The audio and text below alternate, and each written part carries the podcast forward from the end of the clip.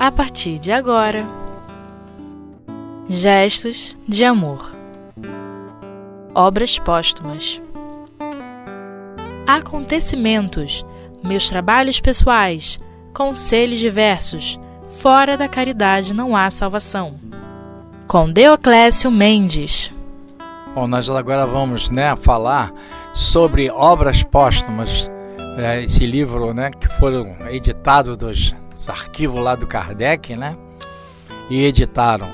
E nós vamos falar hoje aqui dos acontecimentos, dos trabalhos de Kardec, dos conselhos que recebeu dos amigos espirituais e o ditado dele, né, que veio daquele pensamento íntimo de Kardec, que fala sobre fora da caridade não há salvação. E essa mensagem, ela está calcada num grande amigo que, né, da Sociedade Espírita de Paris, que conviveu com Kardec, que ajudou muito também a Kardec, que era o doutor Demeury, né, que diz aqui, é, essa parte diz assim, esta anterior comunicação do Dr. Demeury mostram o ca carinho com que o antigo companheiro de Kardec o amparou do outro lado. Quer dizer, os companheiros continuam do outro lado, né? Note-se também a constante preocupação de Kardec com a aproximação dos seus dias. Quer dizer, Kardec, mesmo sabendo que já estava próximo à sua reencarnação, como a gente vai ver aqui, que se deu mais ou menos um ano depois, ele continuou no trabalho e queria deixar o trabalho todo pronto, né? faltava pouco mais de um ano para a sua desencarnação, tá aqui, né? E fala aqui nos acontecimentos e diz assim: Ocupai-vos desde já com o trabalho que esboçaste sobre os meios de ser, um dia útil aos vossos irmãos em crença, e servir de a causa da doutrina, porque é possível que os acontecimentos que se vão desenrolar não vos deixe tempo para ele vos dedicardes, né? Isso aqui o, o doutor Demeure falando para Kardec, né? Aconselhando ele para botar mão à obra, porque o tempo era curto para que ele desse tempo dele terminar a obra. E aí continua diz assim: esse mesmo acontecimentos estarão fases em que o pensamento humano poderá manifestar-se com absoluta liberdade. Nesses momentos, os cérebros em delírio, desprovidos de qualquer direção sadia, engedarão enormidade tais com o anúncio da própria aparição da besta do Apocalipse. Não causaria espanto a ninguém e passaria despercebido a imprensa vomitará todas as loucuras humanas até esgotar as paixões que ela mesmo provocou. Quer dizer, como esse livro né, traria uma dissensão né, da crítica contra Kardec. Aí a gente vê né, só mesmo né, a vontade férrea, né, a, o segmento dessas leis naturais, as leis de Deus, né? o ensinamento que o mestre é, Leon Denis a, deu a Kardec para poder, através dos ensinamentos de Jesus, né? e Kardec foi aquele grande seguidor né? dessas leis. E ele não se intitulou como o dono dessa doutrina maravilhosa, porque ele assinou como Livro dos Espíritos, ou seja, doutrina dos Espíritos. Quer dizer, ele não colocou Allan Kardec, a gente sabe que ele teve grande participação como um homem né, digno, sério e com a, né, a condição de um espírito já evoluído na área educacional, né, como a gente sabe dos estudos dele né, sério, e ele colocou tudo didaticamente em ordem que os espíritos iriam dizendo. E a gente sabe que a, todas, pelo menos as 90% ou mais, das perguntas que ele mesmo faziam ao espírito de verdade, né, a equipe de espíritos de verdade que estavam ali ajudando ele, na realidade, não era propriamente de Kardec, era simplesmente através da intuição, né? Que Kardec diziam para Kardec através da intuição e ele repetia a pergunta e os espíritos respondiam. Aí a gente vê a veracidade de que realmente Kardec simplesmente foi aquele que didaticamente botou em ordem, porque até as perguntas eram dos espíritos. Podem ter certeza disso, né? E ele fala isso lá na pergunta 459, no livro dos Espíritos, quando ele diz assim: ele pergunta: influi os espíritos em nossas vidas e em nossos atos? E os espíritos responderam a Kardec: muito mais do que imaginais, porque de ordinário somos nós que dirigimos. Então Kardec era realmente dirigido pelo quem? Pelos espíritos que faziam, né? O trabalho da equipe do Espírito de Verdade para a construção dessa doutrina. E esse livro que ele escreve aqui é a Gênese, que a gente vai ver mais à frente. Mas continuando, diz assim para a gente: tal época será favorável aos espíritas. Eles ganharão importância, prepararão seus materiais e suas armas. Ninguém pensará em incomodá-los, porque eles não perturbarão a ninguém serão os discípulos do Espírito e os outros serão os espíritos da matéria, né? E a gente vê como essa doutrina realmente maravilhosa tem nos ajudado a entender as nossas dificuldades, né? Para que possamos realmente, ao desencarnarmos, temos um mérito de estar no lugar calmo e tranquilo, cercado pelos bons amigos espirituais. E aí ele fala aqui sobre os trabalhos pessoais dele e nos dando conselhos diversos através desses trabalhos. Que aí, né, pelo médio, Senhor D. Diz assim: vossos trabalhos pessoais são vão indo bem. Prossegui na reimpressão de vossa última obra. Fazei o índice geral para até o fim do ano o que será útil?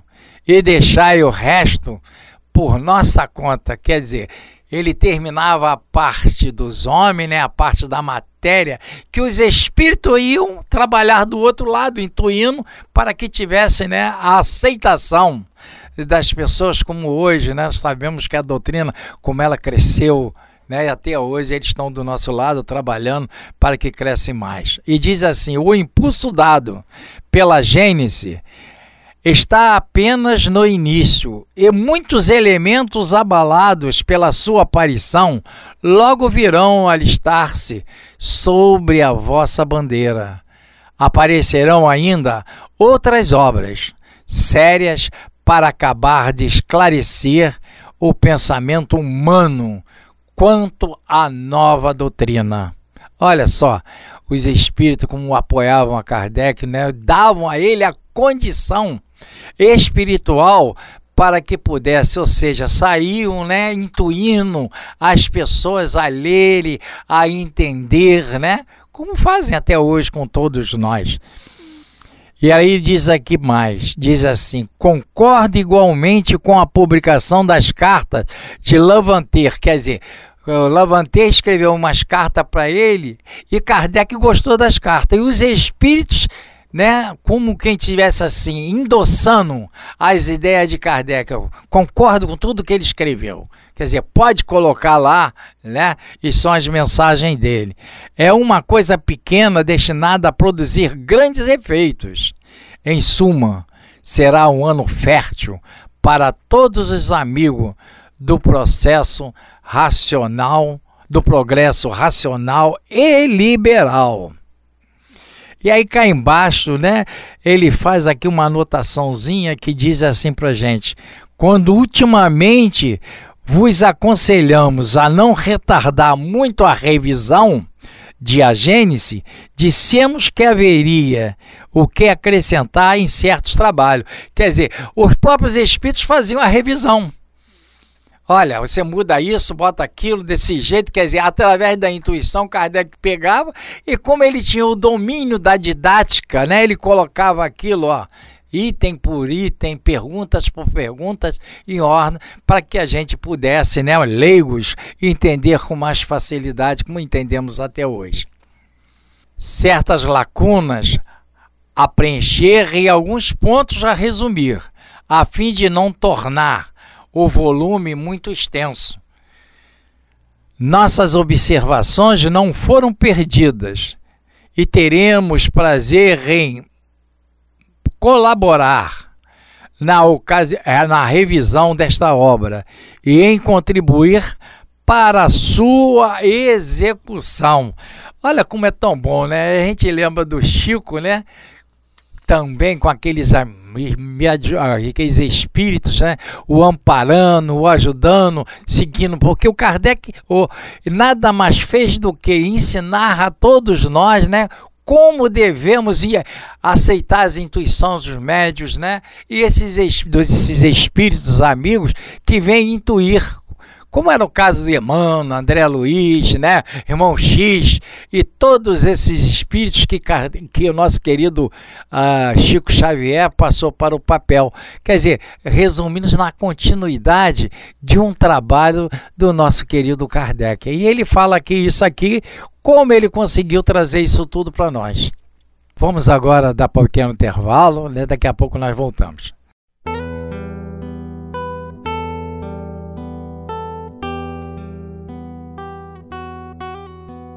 Gestos de amor. Obras póstumas. Dando continuidade, né? Aí ele fala, terminando aqui, ele diz assim: Aconselho-vos, por exemplo, a não perderdes tempos, em preferível os livros esperarem pelo público a faltarem quando procurados. Olha que coisa interessante, né? Esperarem pelo público a faltarem quando procurados, quer dizer, ter sempre ele já pronto. Nada deprecia mais uma obra do que a falta por ocasião da venda. Quer dizer, para ele fazer aquilo rápido, botar a venda e não deixar né, faltar nas prateleiras quando as pessoas procurassem o livro.